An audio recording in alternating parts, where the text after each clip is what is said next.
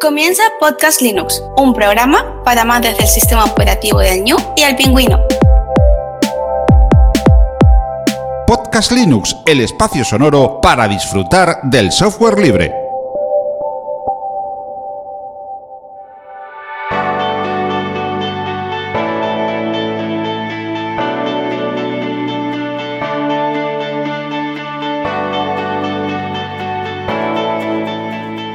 Buenas amantes del software libre, bienvenido a otra entrega, la número 166 de Podcast Linux. Un saludo muy fuerte de quien te habla, Juan Feble.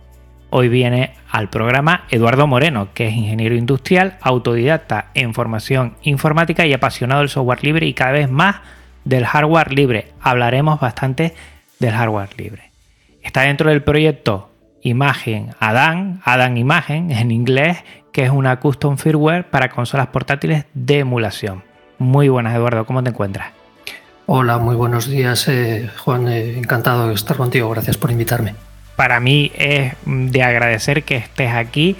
Nos conocimos, o bueno, yo indagué un poco quién está detrás o qué, qué equipo está detrás, contacté contigo y me he llevado una sorpresa. Iremos hablando poco a poco para no desvelar a la audiencia bueno, todas las charlas que hemos tenido anteriores en este sentido. Antes vamos a recordar a los oyentes que estamos en una sala Gypsy para esta charla, que es un servicio libre de videoconferencias y que este podcast se aloja a su web en GitLab, un servicio también libre de repositorios Git.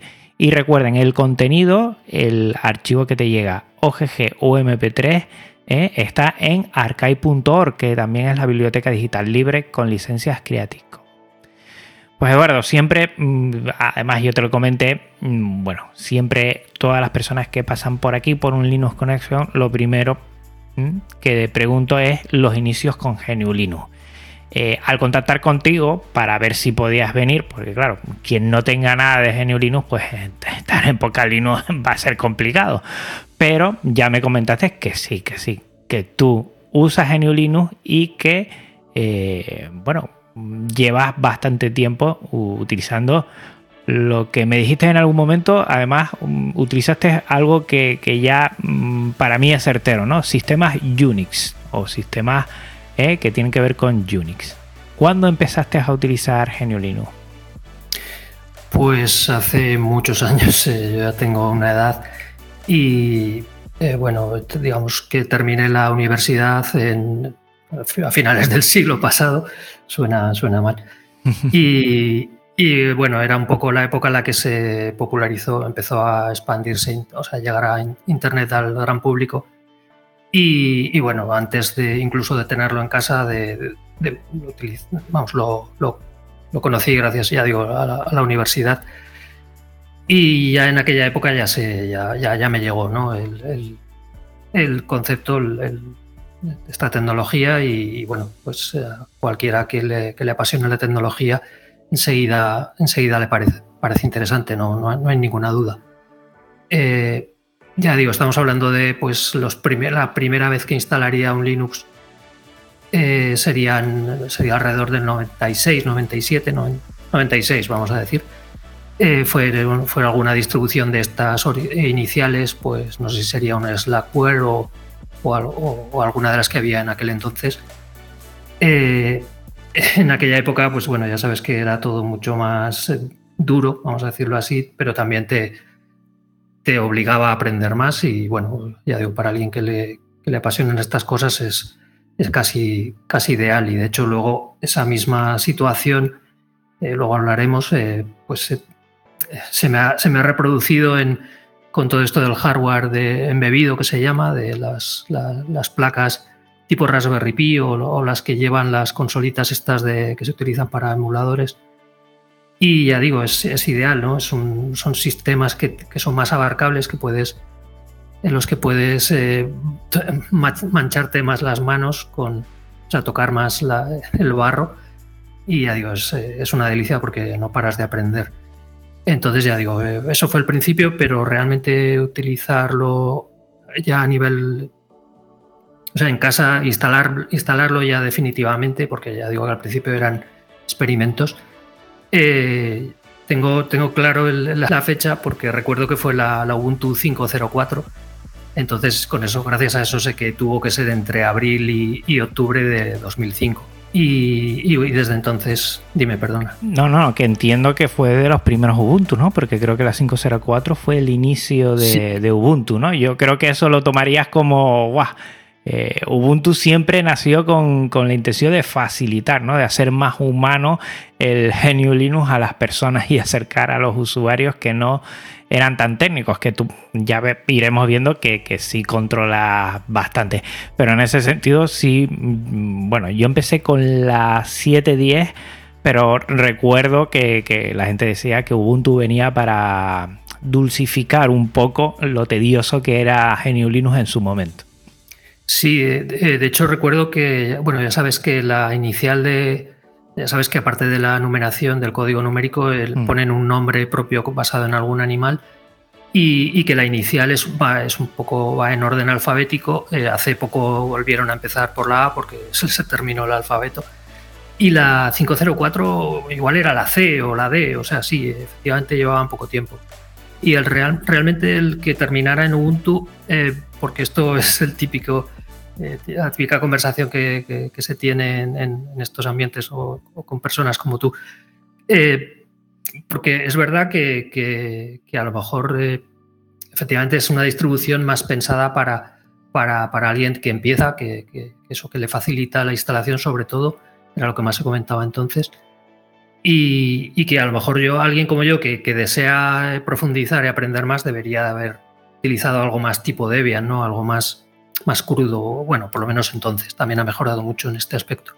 Pero bueno, ya sabes, todos tenemos nuestra historia y en mi caso fue que, si me animé realmente a instalar Linux o Ubuntu o, la distribución que fuera, fue más que nada por escuchar un podcast ya en aquel entonces. Yo, yo escucho podcast desde, desde que existe prácticamente el concepto y, bueno, era, un, era el podcast de Carlos Fenollosa, es un muchacho que, mm. que al principio del podcasting eh, eh, bueno, fue un, eh, digamos que abrió un poco, bueno, que nos enseñó muchos, o enseñó a muchos podcasters a hacer podcast.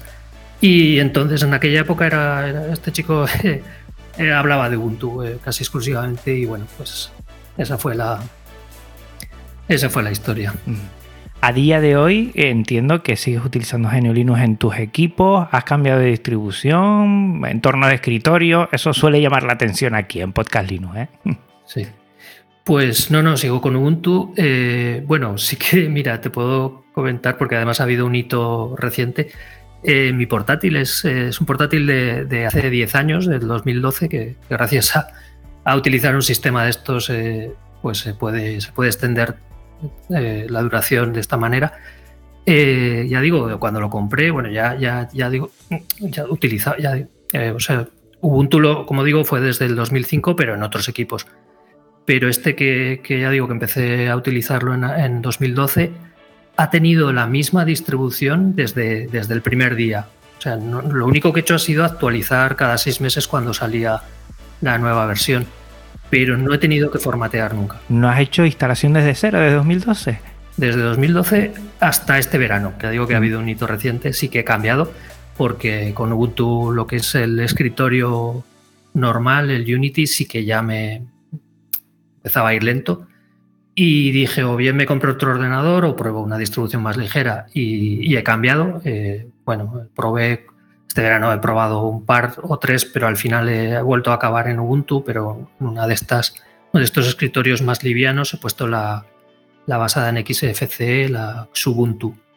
Y la verdad es que, sí, que el ordenador ha, rejuvenecido cinco años. No, yo creo que lo bueno que tiene GNU Linux, y hablaremos ahora porque estás aquí para, hablar de, una imagen que en, en verdad, o yo lo entiendo así, también es una distribución para una máquina, es que se, se pueda amoldar a todo lo que haya. Y eso es lo bueno. Y el, poder que tenemos nosotros, los usuarios y usuarias, y también eh, el, desarrollo que hay detrás, que es tan libre que permite entre todos y todas, pues facilitar y, revivir cosas o darle una segunda o rejuvenecer totalmente, ¿no? Porque ahora con las ventanas 10, las ventanas 11, se ha creado un, bueno, un, Sirio porque evidentemente necesita de algunos componentes, restricciones y todo eso, mientras que Ubuntu ya ves. De las pocas personas, ¿eh? Eduardo, que he oído que le ha durado tanto una distribución en un ordenador, ¿eh? porque yo soy de los de 10 años. 10 años es una pasada. Yo soy a la antigua usanza. Yo cada vez que, eh, tengo que, en vez de actualizar, borrón y cuenta nueva. Una vez tuve un problema y a partir de ahí tengo en la cabeza de que hay que borrar y cuenta nueva. Pero, pero que te felicito porque eso quiere decir que, bueno, que, que lo que es tu relación con Linux ha sido muy buena. Aquí los principales cuando se quejan a veces en redes sociales es eso, porque por algún menester pues, pues se cargan el sistema o no le funciona. Estar 10 años seguidos con, el sistema, la verdad es que está muy bien. Pues fíjate que para mí una de las cosas que me llamó mucho la atención era que en esta imagen ¿eh? de, de Adam, que recordemos venimos del episodio anterior, para las Amberni RG350 ¿eh? y para otras que tienen el mismo procesador, eh, se puede utilizar esta imagen. Y yo cuando la vi, vi que tenía dentro eh, unos archivos que yo digo, esta persona tiene que tener algo con GNU Linux, porque tenía los archivos de script.sh. Esto me llamó mucho la atención porque normalmente en todas las imágenes que me descargo siempre tienen los .bat, que también los tienen para todos los usuarios de, las ventanas y yo me dije, pues esta persona que puede estar detrás o este equipo que está detrás tiene que tener alguna relación con Geniulino. Y empezamos a hablar y evidentemente sí tiene. Para mí lo primero, ¿cómo, cómo se te ocurrió crear eh, esta imagen de Adán y cuánto tiempo les llevó desde un principio? Porque creo que, lo digo ya, ¿no? E, es rejuvenecer la máquina y es tener otra máquina totalmente diferente y que puede jugar prácticamente de todo, ¿no? Hasta la Play 1, pues puedes jugar prácticamente de todo lo anterior. ¿Cómo se te ocurre, Eduardo, a ti y a, tu equipo o a los compañeros eh, llegar un momento y, arrancar por ahí? Bueno, pues eh, como creo que tenemos tiempo, te voy a contar la historia, eh, tiene su recorrido como casi todo. todo empieza, bueno, a ver, yo debo decir que, en el mundo de, mundo de las consolitas de, emulación tiene, tiene una cultura amplia, digamos que hay personas que, que, llevan pues casi 10 años. Eh, creo que la, una de las primeras máquinas que es famosa eh, fue la GP32, creo que se llamaba. Eh, yo no, esa máquina no la tuve, no la conocí. La, sí que hay un amigo que, que, sí que está desde el principio en estas cosas y me la, me la llevó a enseñar y me habló de ella. Me parecía interesante, desde luego, pero bueno, no, no sé, más allá de, de abrir algún juego histórico de, mi amado Spectrum o, algún arcade que recordaba de la niñez en un emulador en el PC, no tampoco veía más necesidad, eh, o tampoco me apetecía eh, profundizar más. Pero, pero bueno, sí que es verdad que, como te mencionaba antes, que el, hardware eh, cada vez me, me, atrae más, aparte de, aunque yo siempre profesionalmente al menos me, he movido en el terreno del software. Digamos que me puedo considerar una persona de software por profesión, pero, por afición casi más me considero una persona de hardware. Me, interesa más, me llama más, me, estimula más. Y es verdad que estas máquinas eh, tienen esa gracia que, son bastante abarcables a nivel de hardware. Son, arquitecturas sencillas, eh, más, hay más o sea, algunas más, algunas menos. Eh, las así las que son populares hoy en día, que están en el mercado de, fabricantes eh, de primera, o sea, de, los más renombrados y que son, son máquinas de última, ultimísima generación y, ahí ya no son algo parecido a los móviles actuales, ¿no? Ahí, eso ya es otra. Mm. yo no estoy hablando de eso, estoy hablando de, máquinas del, del nivel de la Raspberry Pi, por ejemplo. Entonces, eh, pues eso, hasta dos, finales del 2019 no tengo una máquina de estas, fue la, famosa Ambernic RG350, que creo que tú también tienes. y, Y bueno, pues en, ese momento entró en contacto con unas comunidades, con las comunidades que, ya digo que, sí que tienen, eh, mantienen esta cultura desde el principio y bueno, pues eh, también te, impresiona, ¿no? También, ah, ya digo que los videojuegos también es algo que quien más, quien menos a los amantes de la tecnología también nos llama la atención. Y, bueno, pues sí, entras ahí y empiezas a aprender y a, y, a divertirte, pero, pero digamos que hay un, aquí ya entra en juego el primer elemento que, que, me parece importante mencionar y es que yo, tengo una pequeña obsesión por escribir, ¿no? por, por reflejar en, en, escrito, por bajar a, mis apuntes que llamo yo. Eh, todo lo que aprendo, todo lo que voy encontrando, que, me parece que, en algún momento, o sea, que, que, voy a, que voy a necesitar más adelante o que merece la pena que no se me, que no se me escape, ¿no? Porque, bueno, pues mi memoria es la que es y, bueno, no sé, esto es lo típico que pasa en las personas, que se juntan una serie de características y, y se obtiene el resultado. Y ya digo que en mi caso es el que casi cualquier cosa que aprendo la, la, reflejo en los apuntes.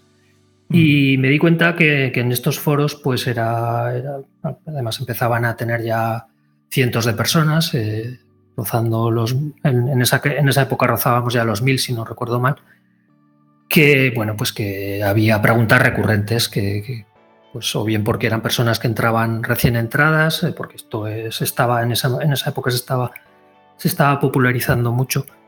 Y, eso dije, esto no puede ser. Eh, ya digo, a partir de que responda la misma pregunta tres veces, digo, la voy a escribir, aunque yo ya sé la respuesta, a lo mejor esto no me hace falta apuntarlo en mis apuntes, pero lo voy a, lo voy a hacer para que así ya eh, pues haya un sitio de referencia o, simplemente eh, eso, indicar cada vez que, si, a partir de la cuarta vez que se haga la, misma pregunta, pues ya en lugar de escribir, reformular la, respuesta, que además nunca, nunca respondes siempre igual, nunca respondes igual, pues, pues ya redirigir a, donde está escrito y, además ese escrito tampoco es que sea la Biblia, ¿no? Si, si con el tiempo se ve que, hay una respuesta mejor o, que estaba equivocada, pues se corrige, pero bueno, pero ya tenerlo, digamos, eh, tener, eh, tener asentada la información, tenerla consolidada, eso es.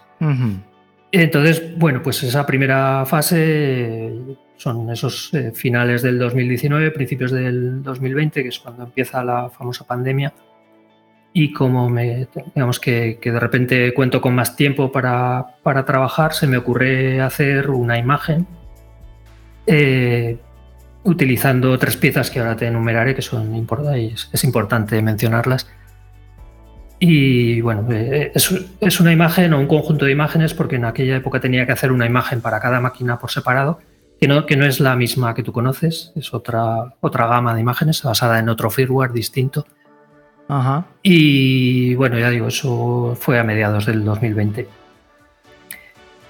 Eh, bueno, eh, digamos que, esas imágenes tienen un recorrido que, está asociado o entre, eh, íntimamente eh, ligado con, estos foros que te mencionaba, que a, principios del 2021 eh, yo abandoné pues porque estaba ya un poco por agotamiento, digamos, ya empezaban a ser, ya, llegamos a ser 2.500, 2.000, no, no, 2.500 no, 2.000, 2.000 personas.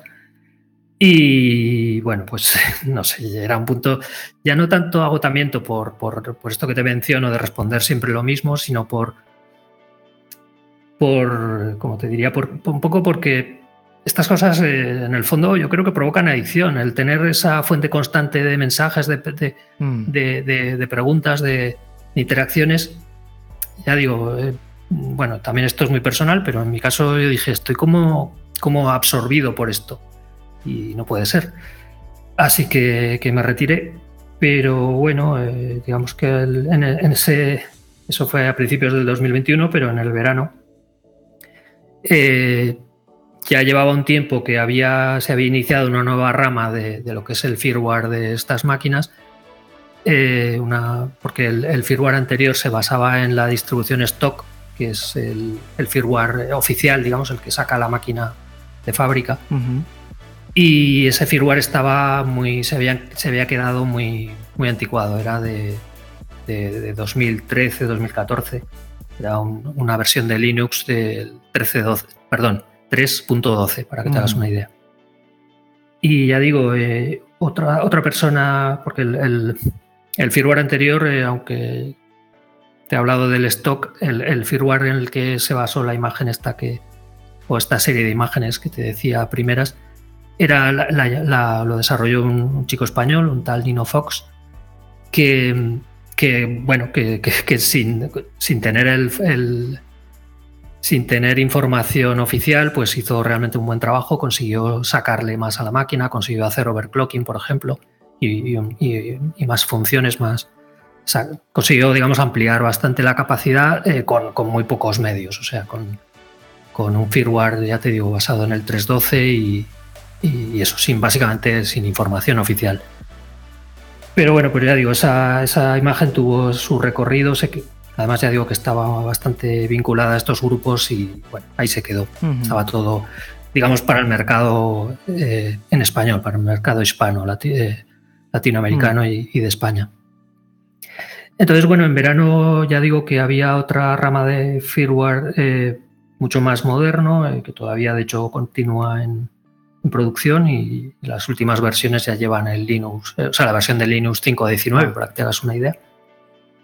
Y bueno, pues me apetecía jugar con, o sea, ver, bueno, hacer una nueva imagen, empezar, volver a empezar. Es lo típico que cuando, cuando, cuando haces algo empiezas y, sabes lo que sabes y tomas algunas decisiones incorrectas y luego las tienes que arrastrar. Entonces esto era la oportunidad de un nuevo comienzo. Eh, ya digo que en esa época me, me tocaba, me, me, pilló ya fuera de estos grupos pero bueno, pero había forjado algunas amistades que mantenía el contacto a nivel individual y con un par de ellos, con, mis buenos amigos Brumagix Gamer y Retrocueva, que son dos youtubers que por lo menos en aquella época, bueno, digo, por lo menos uno de ellos sí que sigue, Brumagix sigue, mm. sigue haciendo vídeos sobre este tipo de máquinas, pero Retrocueva ha cambiado un poco de aires. Eh, pues les planteé, recuerdo que les grabé un vídeo de media hora, nada menos, lo subí a YouTube para, enviárselo porque era, si no era, era muy, muy pesado. Tengo todavía, un día lo volveré a ver. Y les planteé esto, el, un poco la visión que había tenido, ¿no? el, hacer la, una imagen basada en, ya te digo, en, en el firmware nuevo este, que se, se llama OpenDinkux Beta. Era, la partícula beta la sigue, la sigue llevando. Eh, Luego, ese sería el primer ladrillo, ladrillo importante, el más importante en realidad, es, lo que realmente es el firmware, el custom firmware. Yo realmente lo que hago no se puede considerar un custom firmware, eh, es, simplemente una distribución, sería un poco como un equivalente a, lo que es Ubuntu, ¿no? Sin embargo, OpenDincus sería equivalente a lo que es el, lo que es el kernel, lo que es, lo que es Linux. Ajá. Entonces eso sería el primer ladrillo, el segundo sería RetroArch, que es el framework este de emulación que, es una maravilla, realmente se mire por donde se mire. Mm. Y el tercero sería eh, un frontend, una interfaz de usuario. Eh, en mi caso utilizamos, en este caso utilizamos Simple Menú, que es una especie de, de, versión simplificada, ya lo dice el nombre, de, de, Emulation Station, que es, una, es un software, un frontend bastante habitual en este tipo de máquinas. Y, y bueno, pues juntando esas tres piezas y cableándolas bien, eh, haciendo, tendiendo los puentes entre ellas, para, o sea, haciendo la configuración final, digamos. Pues, pues eso, eh, hice un snapshot de esto, de, hice una imagen y la, la, distribuí libremente. Y bueno, esa sería un poco la historia, te dejo, voy a terminar aquí, aunque luego hagamos, eh, si me pides algún detalle lo podemos extender.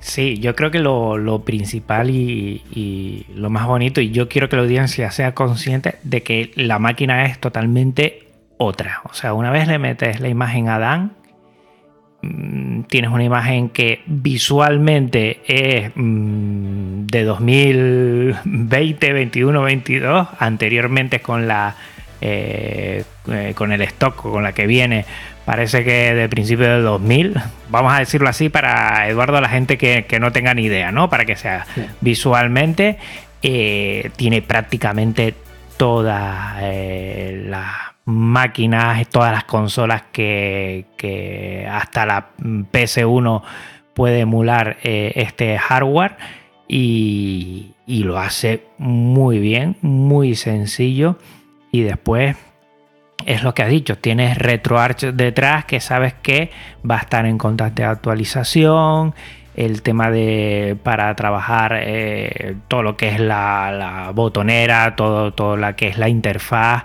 todo esto no vas a tener ningún problema.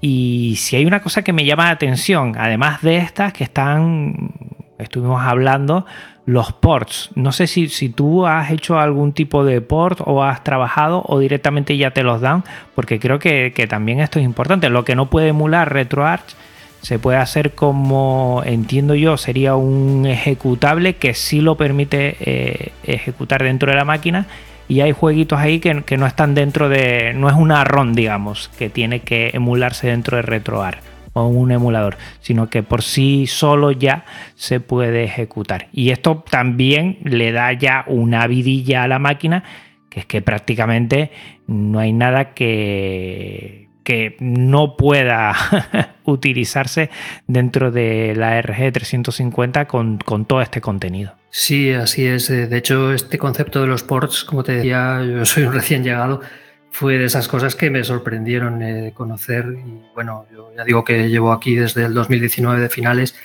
pero, pero bueno, una vez que ya te metes, ya eh, eh, escarbas un poco y ves que esto que, que, el concepto este existe desde, desde el principio, ¿no? 20 años o más. Hmm. Y, efectivamente hay, hay joyas, eh, son, suelen ser juegos indie, suelen ser todos además o casi todos software libre, que también es algo que a nosotros nos interesa y, y efectivamente son, son, son no, es emulación, es simplemente coger el código de, de, un juego que ha diseñado alguien que normalmente como son juegos homebrew así hechos por una persona o, grupos pequeños, suelen ser eh, no suelen ser muy exigentes, no puedes hacer unos gráficos de, a nivel de producción de, las, de, las, de los juegos AAA de hoy en día. Y, eso, pues, eh, o bien compilándolos directamente para, con un compilador cruzado para estas máquinas, o bien eh, parametrizándolos o recortándolos un poco ligeramente, se, pueden, se pueden funcionar. Y bueno, yo no, me dedico particularmente a eso, sí que en estos grupos he conocido a varias personas y realmente eh, eh, despierta mi admiración porque yo nunca he tenido experiencia con el C, aunque últimamente me está tocando eh, me está tocando meterme para, otra cosa por la, para la que podemos hablar si quieres luego.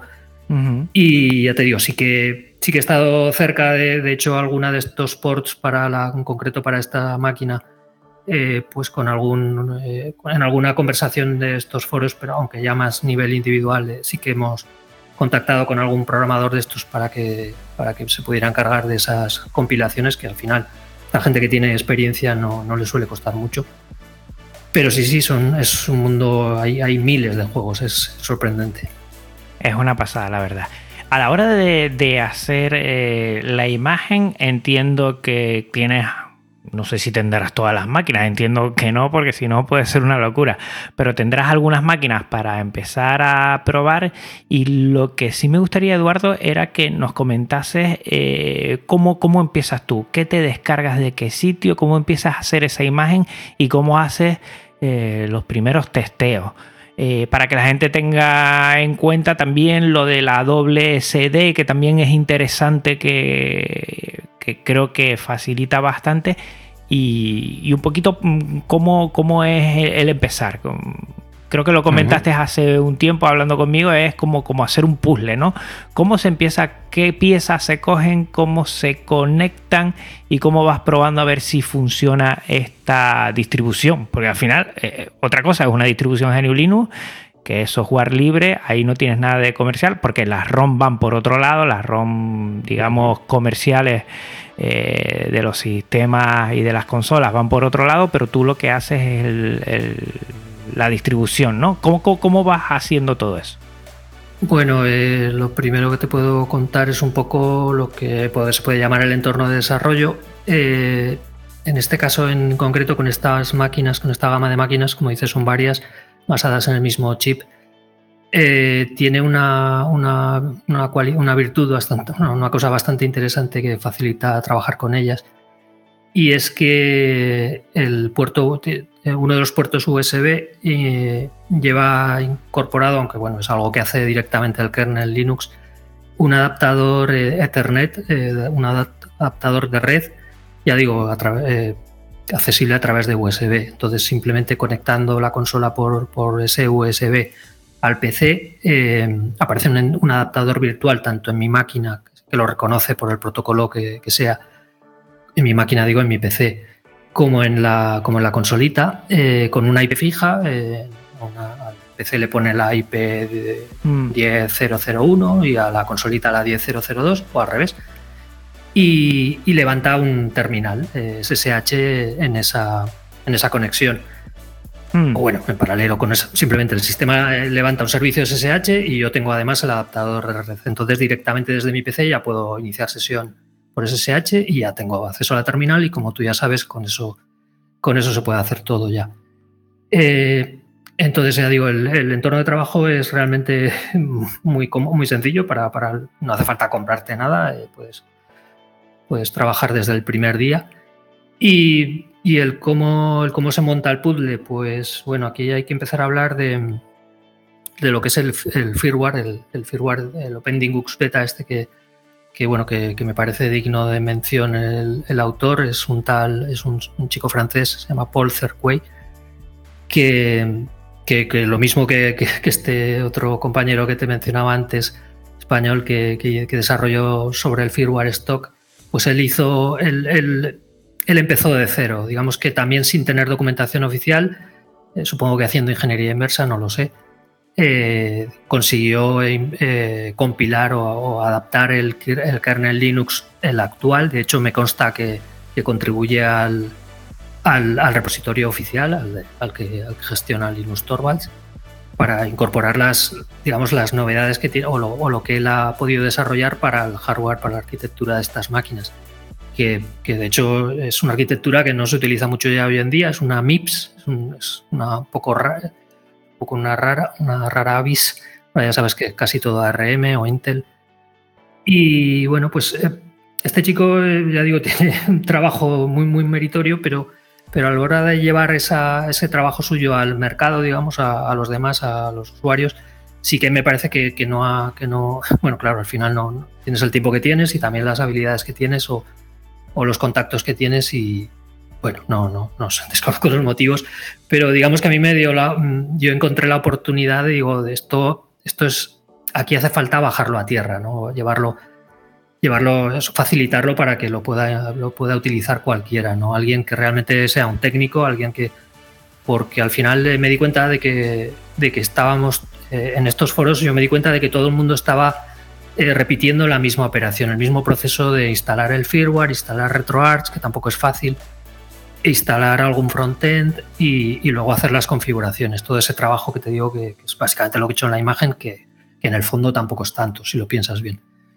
El, mérito que tiene es más la idea, ya digo, de, hacer, ya digo, de, de, facilitar, o sea, de hacer ese trabajo, ese repetir ese mismo trabajo que estaba haciendo todo el mundo, pero una vez que lo terminas, eh, además, hacerlo de una forma consensuada, ya digo, en lugar de hacérmelo a mi manera, porque yo las decisiones las podría haber resuelto de otra manera, pero, un poco con, estos compañeros con los que me junté, que luego me olvidé de mencionar a Juanma, Juan Mote, que entró más tarde, pero que, realmente nos dinamizó mucho, es un, gran, un gran aporte. Eh, pues eso, de una forma consensuada eh, hicimos esa misma instalación que estaba haciendo todo el mundo, pero, pero, pero bien y le hicimos al final una imagen y la distribuimos. Pero bueno, pero aquí sí que quiero hablar de, ya digo, de que, de que lo que es el firmware este en el que nos basamos de Pendingus Beta, como te digo, tiene un eh, oficialmente eh, la forma de instalarlo es instalar un firmware stock en tu máquina. Eh, vamos a hablar, como tú me has dicho, hay varias máquinas, hay 5 o 6 o 7, no me acuerdo. Pero bueno, vamos a centrarlo en dos. Yo, por ejemplo, tengo dos, ¿no? La 350 y la 280V es esta que tiene la pantalla un poco más pequeña. Entonces, si yo tengo esas dos máquinas y me quiero instalar el firmware este OpenDingus Beta, tengo que hacer la misma operación dos veces. Tengo que instalar el firmware stock para cada máquina, que es distinto también. mm. coger un ejecutable, un, OPK, que se llama en este caso, instalarlo en, las dos máquinas, abrirlo y bueno, ejecutar el proceso de instalación, ¿no? de actualización en realidad. Y tendría ya dos imágenes, eh, dos sistemas corriendo con, esa, con ese firmware nuevo, ¿vale? Yo digamos que, estudié el código del actualizador este que te digo que, hay que ponerle al firmware stock y me di cuenta de que, efectivamente había un punto en el que, en el que averiguaba por, pues, eh, sobre todo eh, mirando la resolución de la pantalla, que es lo que más suele cambiar en estas máquinas, eh, averiguaba qué, qué, máquina tenía debajo, en qué máquina se estaba ejecutando y según eso, pues había una bifurcación y hacía unas operaciones diferentes para cada máquina. Mm. Yo digo, pues voy a hacer esas operaciones diferentes, digamos que yo las voy a resolver eh, los cinco o seis casos que hay eh, y me voy a guardar el resultado. Y una vez que ya tengo el resultado guardado, cambiar de una imagen a otra será tan sencillo como cambiar esa pequeña diferencia que hay, que es muy pequeña además. Y, y bueno, pues esa fue la, poco la gracia de que una misma imagen sirva para, para varias máquinas. Digamos que eso es algo que, que no sé cómo no se podía, cómo no se planteó desde un principio, ¿no? Es, no sé, bueno, tendrá sus motivos, pero, pero está claro que de cara a distribuir la imagen es mucho más sencillo enviar un archivo solo que enviar cinco. Y luego, además, eh, este, hay que tener en cuenta también que, que estas eh, estas consolitas son, hay mucha gente en estos foros, es muy, muy habitual que la gente las coleccione, que, que las tenga todas. Mm. Y, yo dije, claro, les va a venir muy bien el que una misma imagen con los mismos juegos la puedan simplemente sacando la tarjeta de una máquina a la otra, ya puedan empezar a jugar directamente sin tener que, tener, primero, sin tener que tener cinco tarjetas prácticamente iguales, pero con esas pequeñas diferencias, y luego si vas, si a lo mejor guardas una partida, estás jugando con una consola de formato más pequeñito porque es la que te llevas a la calle, porque es la más cómoda, y guardas una partida, cuando llegas a casa cambias la tarjeta a la grande, continúas la partida. Es, no sé, era un poco, ya digo, la, idea que, tuvimos en, este, en este grupo de compañeros y yo, y lo que terminamos haciendo. Porque la verdad, una de los, para mí, ¿eh? uno de los grandes éxitos en diferencia a, otros proyectos por ahí, es ese, ¿no? Solo una imagen que entiendo yo para ti, Eduardo, y para todo el equipo en producción facilita bastante, ¿no? Trabajar solo en uno, no tener que replicar después cinco veces y estar al tanto de cada una y todo esto. Y, y después eh, con esos scripts, que los scripts lo único que te hace creo que es cambiar de una carpeta a otra, poner un, archivito, ¿no? Que son el que configura y el que arranca y permite que, bueno, algunas tienen resoluciones de pantalla diferentes y, otras cosas y eso facilita el que pueda esa imagen utilizarse la misma en una y en otro. Y yo creo que eso o han dado exactamente en el clavo a la hora de facilitar eh, a todos, ¿no? A tanto usuarios y usuarias como a, los programadores que están detrás y, están eh, o administradores, diría en este sentido, administradores que están organizando estas imágenes. Yo creo que, que eso ha sido una de las cosas de éxito de esta imagen, por lo menos desde mi punto de vista. Sí, bueno, técnicamente es lo que dices, es un es la eh, realmente es, a nivel de kernel, lo que lo único que cambia es a nivel de kernel. Todo el sistema de archivos, todo lo que es eh, el, resto de la distribución, que no es el kernel, un poco lo que sería el equivalente a GNU en sistemas de, escritorio, eh, es, compatible, es, es, lo mismo, es, es el mismo conjunto de archivos. Entonces, ya digo, era una pequeña diferencia que además es, ni siquiera es el kernel entero, es, un pequeño archivo que se le anexa al final, que es un, device tree, eh, nunca me acuerdo la extensión, no sé si es DTB o DBT. O, y, bueno, yo lo que hice fue eh, hacer esa, eh, guardar el resultado de, anexa, de, hacer esa anexión al final del kernel monolítico en, en, los distintos modelos. Y me guardé, digamos que tengo cinco kernels distintos y es lo que, como tú bien dices, está guardado en, la partición de boot, está en unas carpetas con el nombre de cada una de las máquinas y simplemente sacando ese archivo a la raíz ya funciona. Luego están los dos scripts estos para, para hacerlo para el que, no, el que quiera hacerlo abriendo un pequeño ejecutable, pero yo mismamente de hecho no suelo utilizarlos nunca, suelo, suelo arrastrar los ficheros fuera directamente. Pues fíjate que yo comenté en el anterior episodio que no sabía si tenía una 350M o P. Al final es una 350p que es de plástico con la pantalla de resolución 640 x 480 que es de la, del siguiente modelo que es más premium. Sí pero por gracias a, tu imagen, claro, empecé a utilizar el de baja resolución y no me arrancaba, baja resolución y no me arrancaba. Busco otra imagen por ahí de otra distribución y no me arranca y no me arranca. Y un día, claro, como es tan fácil meter en la carpeta y quitar, digo, déjame probar esto por, mm, por probar, ¿no? Empiezo a dar a todos los palos que, yo, como soy tan soquete, eh, cuando le doy a todos los palos, al final suena algo bueno, le metí la, M de, metal que tiene la resolución de 640 x 480 y ya me arrancó. Y digo, mira. Y no, no lo sabía. Tengo, y además de segunda mano, a muy buen precio, ¿eh? tengo una 350 eh, de plástico, pero con la pantalla premium que es la doble resolución, es 320 x 240 y esta 640 x 480. Y a partir de ahí lo, lo conocí, la verdad, muy contento la verdad me ha salido muy bien de precio, me viene con, su forrito y todo, o sea, vamos, ha, sido una ganga tener esta máquina y todo lo que estoy aprendiendo ahora contigo, disfrutando también a partir de esta máquina. Ha sido, la verdad que una máquina para disfrutar y cuando empiezo a hablar contigo y ver todo lo que hay detrás, es que me suscita lo siguiente, ¿no? En muchos foros, en la escena, que tú lo conocerás más, eh, de GNU Linux no, sé cuánto se habla. A veces se habla poco, por lo menos desde mi punto de vista. Igual como soy un amante de GNU Linux, lo veo así. Pero lo que es el retro gaming en sí no se puede entender sin, sin GNU Linux y el software libre. A día de hoy, todo lo que hay por ahí que, está danzando de, temas de eh, emulación, retroemulación, Eduardo, va de la mano de distribuciones de GNU Linux y va de la mano de, de RetroArt, de software libre. Todo está ahí. Sí, sí. Y, me llama la atención que, que, no se utilice tanto después en, en los foros. La gente tiene más ventanas, tiene más otras cosas.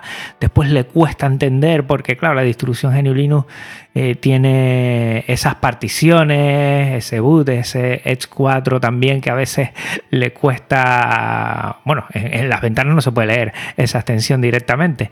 Y, me llama la atención todo eso, ¿no? Cómo, está tan arraigado, pero a la vez hay desconocimiento. No sé, no sé cuál es tu visión. Sí, bueno, eh, por supuesto también llevo reflexionando mucho sobre este tema, eh, porque también, como, como tú, eh, yo deseaba, deseaba desde el principio que, que, las tecnologías, bueno, que en general el software libre, pero en particular en Linux y, o sea, GNU Linux, los sistemas basados en GNU Linux, vamos, me parecen como, como una vez leí y, es una frase que, se me quedó y que repito mucho porque me gusta mucho, es el único y auténtico sistema operativo.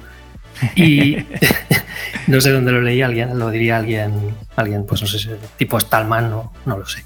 Pero bueno, pero a lo que voy es a que eh, yo creo que todos los que pensamos en esto tenemos la sensación, o yo siempre he tenido esa sensación de que sabíamos de que el tiempo jugaba a nuestro favor.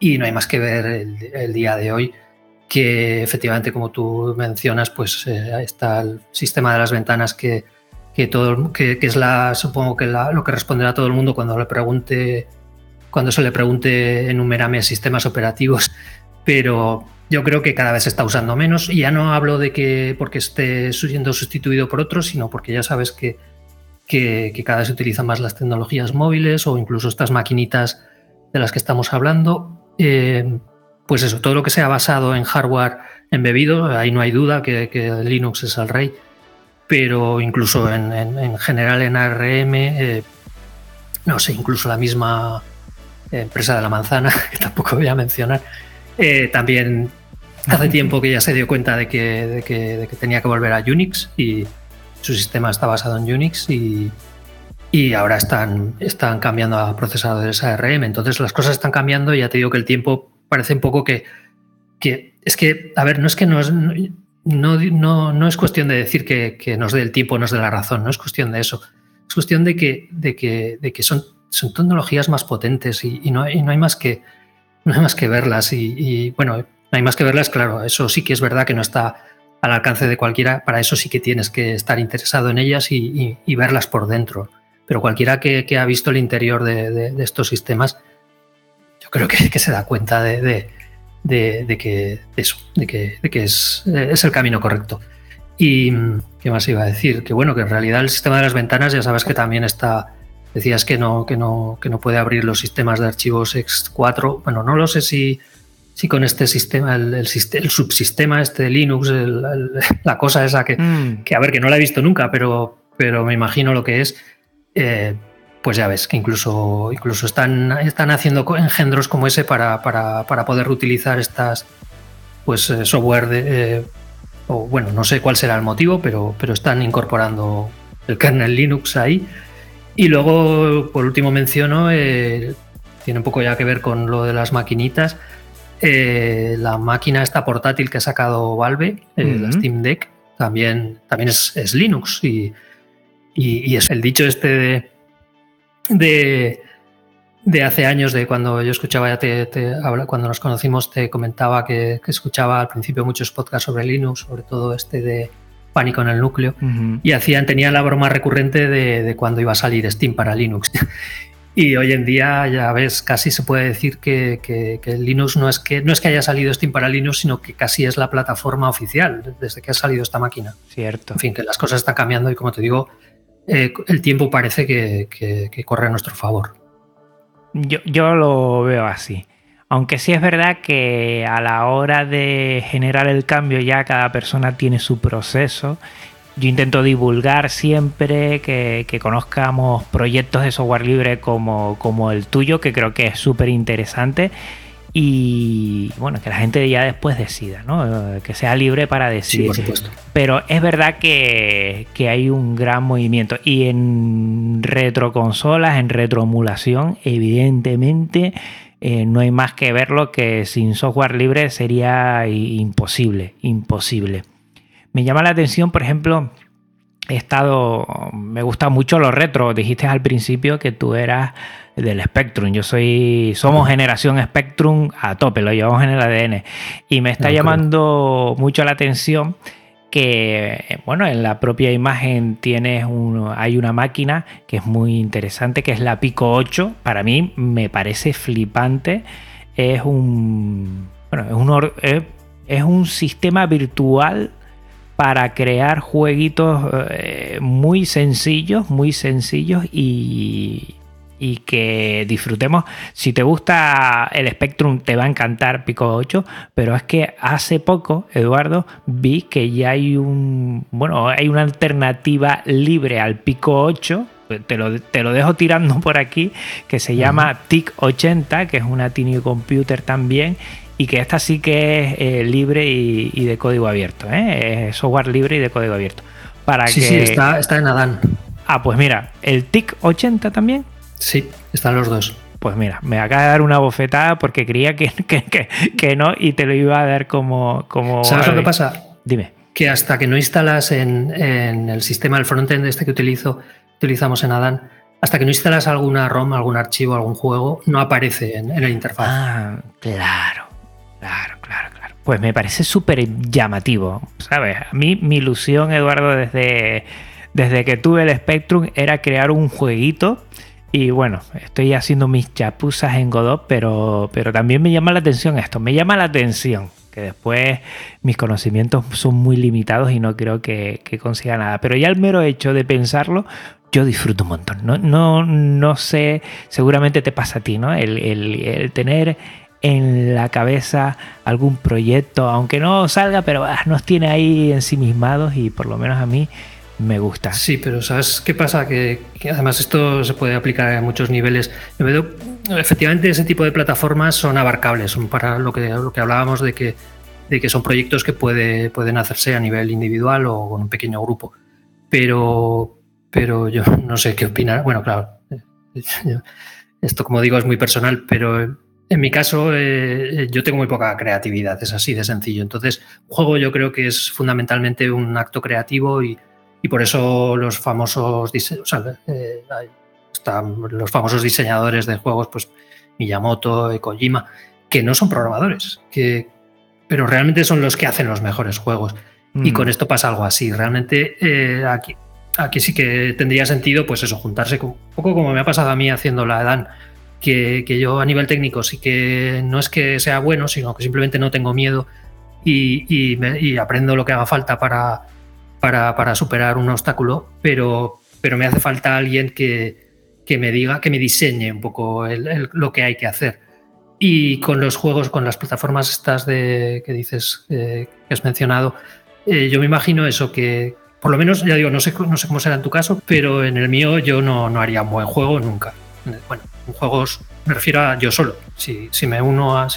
Si, me. Si me si, si me junto con alguien creativo, pues sí, eh, me podría encargar de la parte técnica y, y, y el resto del diseño. Pero yo creo que eso es lo. Yo creo que eso es el. Vamos a ver uno de los conceptos del software libre, ¿no? Eh, juntar piezas, lo dijiste al principio con el puzzle, ¿no? Y desde que empezamos a hablar, ¿no? Esta tiene sus piezas. Pues yo creo que hay lo mismo, ¿no? Eh, los proyectos salen adelante porque hay una parte más técnica, pero hay otra parte más artística.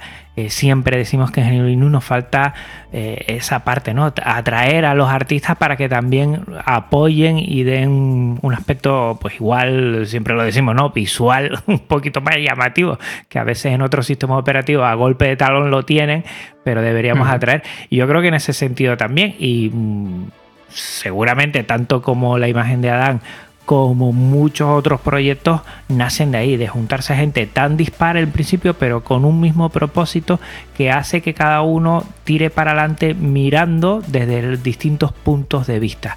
Y creo que eso es lo interesante. A mí me llama la atención. Yo voy a empezar a leer, Eduardo, y, y yo no soy nada creativo, pero creo que me parezco a ti. Tosudo, pero hasta el final. Eh, mi, pareja Marta siempre me dice lo mismo. A ti al final te sale, pero por, por tosudez. Por más que abrir la puerta, tirar el muro. Pero bueno. es una cualidad habitual en, los que nos gustan las tecnologías. Exacto. Y mira, a partir de, esto, la imagen Adán se sigue actualizando, aunque por lo que veo, desde hace unos meses que tuviste una actualización interesante, eh, prácticamente estás eh, un proyecto ya sólido, solo actualizar, entiendo que RetroArch, algunas cositas, ¿no? Algunos cambios así puntuales, algunas incidencias y no sé si tienes eh, alguna idea de algún proyecto para seguir adelante en este sentido. Pues entiendo que la, eh, la imagen Adam, pues bueno, es una máquina ya un poquito antigua, está difícil de conseguir. Igual en su momento, oye, tuvo mucho movimiento, pero ahora eh, no sé si estás mm, indagando para meterte en otro fregado. Sí, bueno, siempre, ahora te contaré. Eh, pero en cuanto a la DAN, efectivamente es un proyecto ya poco asentado, o sea, un, poco asentado, eh, poco consolidado ya, y en realidad es porque ha coincidido con el ciclo de vida también de, las piezas constituyentes, tanto de OpenDingus Beta como RetroArch. Eh, Simple Menú, lo que es el interfaz, también, también hace tiempo que ya se cerró, o sea, ya, no, está, no se desarrolla más. Los otros dos eh, sistemas sí que, sí que siguen vivos, son proyectos eh, vivos, pero ya, pues, un poco lo que, le pasa, lo que le está pasando a Dan, que ya no, al principio salía una. Un, salía un binario nuevo, una compilación nueva todos los, todos los días, todas las noches, esto que se suele hacer. Pero ahora ya es cada, cada dos, tres meses, porque ya, ya hay poco más nuevo que, hacer. Entonces, pues un poco Adán ha, heredado, ha reflejado esa, ese, ritmo. Y mm, en cuanto a proyectos nuevos, pues bueno, si te digo la verdad, eh, esto lo hablo con, mis compañeros. Eh, em, yo tenía un proyecto en realidad desde hace un año, más o menos cuando empezó Adán. Un poco eh, cambié uno por el otro. Y era un, proyecto personal y lo sigo teniendo. Como hablabas antes, yo me inicié en, en esto con el Spectrum y, y, bueno, aunque ya digo que siempre he tenido ese espíritu de, entender las máquinas o de, o de abrirlas y de destriparlas y llegar a entenderlas hasta, la, hasta, la última, hasta el último elemento, pues bueno, pues eh, en aquella época, aparte de que me la jugaba si estropeaba el Spectrum, eh, eh, pues tampoco tenía el conocimiento que tengo ahora, por supuesto. Y ya digo, con el tiempo te va, te, va, te va, sonando esa, esa vocecilla del pasado de, pero esto cómo funcionaría y, encima coincide que te das cuenta de que, de que, estos sistemas tienen, siguen teniendo todavía vigencia en ese sentido, en el sentido educativo. ¿no? Eh, me consta que hay profesores de universidad que enseñan computación o, electrónica digital o bueno, no sé a qué nivel, porque no, vamos, lo, he oído, o sea, es algo que, que he escuchado en algún sitio con, con, estos, con estas máquinas. En concreto hay alguien en Alicante que lo hace con el CPC, el Abstract CPC, pero se podría hacer perfectamente con, con Spectrum.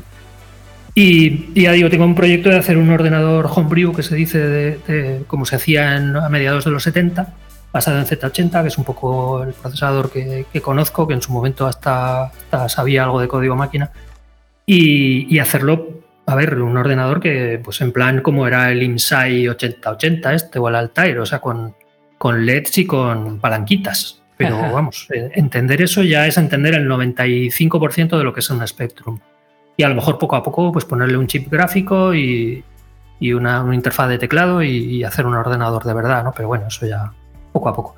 Y ya digo, ese proyecto lo tengo entre ceja y ceja, pero, pero surgió esto de Adán y ahora que más o menos ya parecía, como te, como te digo, que se estaba consolidando, pues ha surgido otra cosa y es que ha aparecido por el carril izquierdo una consolita de, otra, de otro fabricante que, que, este, que está triunfando, que, está, todo el mundo está como loco.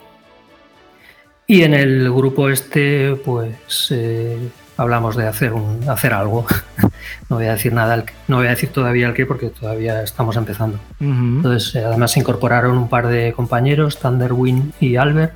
Albert es un diseñador. Vuelvo a lo que comentaba, lo que comentaba antes, que, que, nos va a ayudar a que, a que ya no solo que las cosas funcionen bien o que tengan sentido desde el punto de vista de la cultura retro, como, como me podían cubrir el resto de compañeros, pero Albert además nos va a aportar el, aspecto gráfico, o sea, a nivel de temas, de, iconos, de, hacerlo, hacerlo atractivo.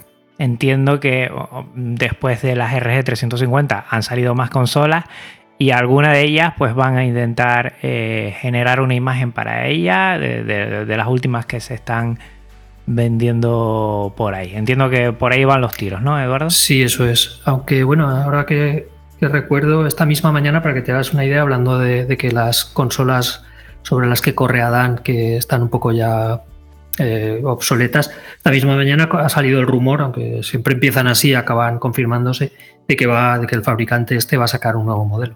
Un poco inspirado en, la, consolita esta que te mencionaba ahora, que, de la que está todo el mundo enamorado, pues un poco clonando ese diseño, pero basado en esa arquitectura, entonces a lo mejor eh, Adán corre directamente ya sobre ella o, hay que hacer ese, esa, esa extracción del kernel adecuado para, para que corra, pero eso será un minuto. Si te parece, porque la audiencia tiene que estar diciendo, pero que estos dos de qué están hablando, que digan ya esa, esa eh, consola, es que es Voz Populi, ¿no? Ahora mismo está en AliExpress eh, no, se puede comprar. Igual cuando salga el episodio sí, pero vamos, han, tenido un éxito de venta que ahora mismo es imposible conseguirla. Se consiguen unidades por ahí a precios estratosféricos. Pero yo creo que, es interesante comentarla para, para, que la gente cuando escuche este podcast, este episodio también, oye, pues tenga una utilidad. Porque igual la RG350 son más difíciles de conseguir en ese sentido. Todavía las hay por ahí, pero es un poquito más difícil conseguir. Pero estas que son nuevas, a veces arrancan con un buen precio y igual antes de Navidades, pues la gente, oye, se arma de valor y hace esa compra para, nosotros tener también nuestros regalitos eh, en esas fechas tan indicadas, ¿no? Comenta qué que eh, máquina es y, lo que le ves de interesante. Bueno, pues es la, famosa Millo Mini con dos O's, el Millo. Efectivamente es una máquina muy interesante en el sentido de que tiene, si la abres, que, es lo primero que hay que hacer, es, te das cuenta de que así como las RG, las 350, 280V, la PCB, la placa está llena de componentes, se nota que es una tecnología más antigua en la que no habían integrado todavía tantas cosas en el mismo chipset y esta, sin embargo, solo tiene un chip. Un chip, bueno, creo que tiene otro chip de memoria, no sé si es si es la RAM o es la flash, eh, no lo sé, es muy pequeñito. Y, pero, pero básicamente no tiene más. No tiene más que un chip, que es una ARM en este caso. Tiene un par de núcleos y, una potencia ligeramente superior a las a pero bueno, tampoco, tampoco es mucho más. Y realmente sale por un precio, vamos, la mía la conseguí por 45 euros, no es por darte envidia, pero como dices, ahora mismo está difícil o casi imposible, aunque parece que, va a haber una tercera remesa, la mía es de la versión 2, se llama. Y yo creo que sí, que es que es evidente que, que tienen que hacer una nueva porque, porque se venden como rosquillas.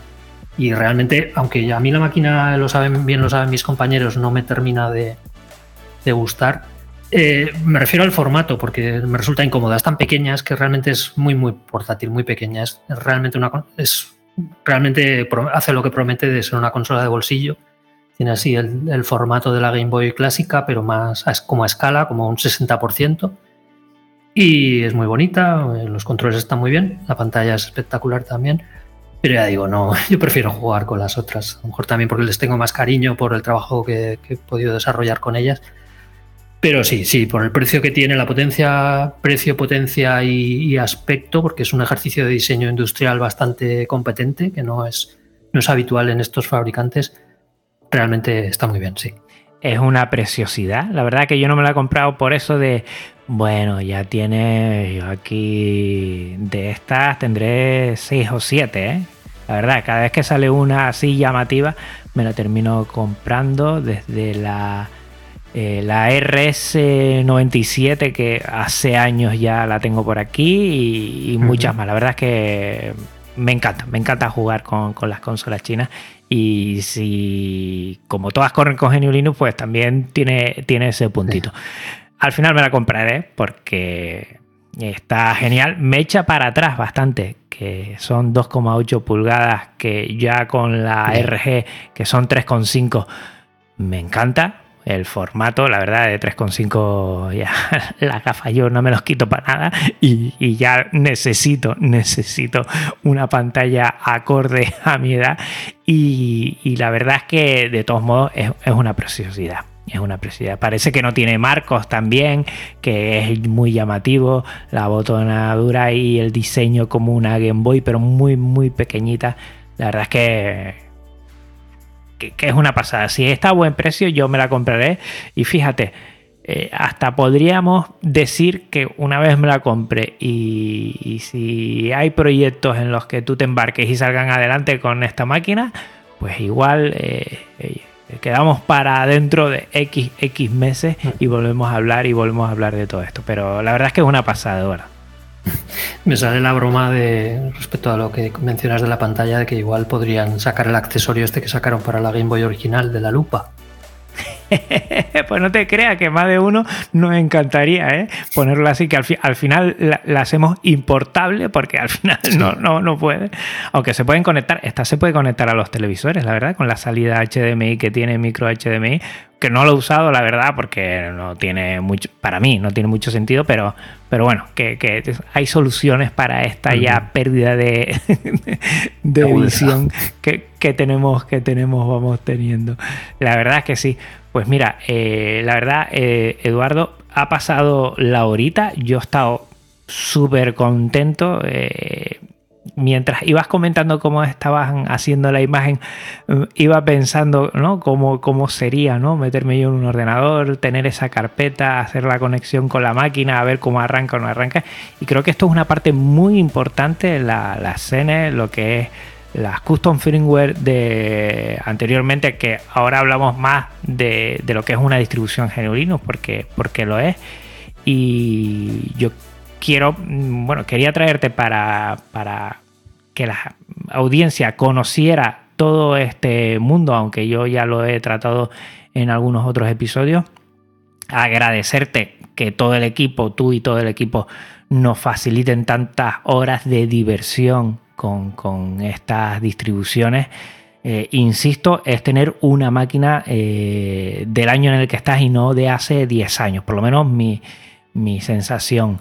Cómo van actualizando eh, todos los emuladores en RetroArch, cómo va todo muy, muy fluido y, y, es un disfrute. La verdad es que este verano pasado yo he estado con esta máquina a tope, disfrutándola en estos días, en esos días de vacaciones y te quería agradecer.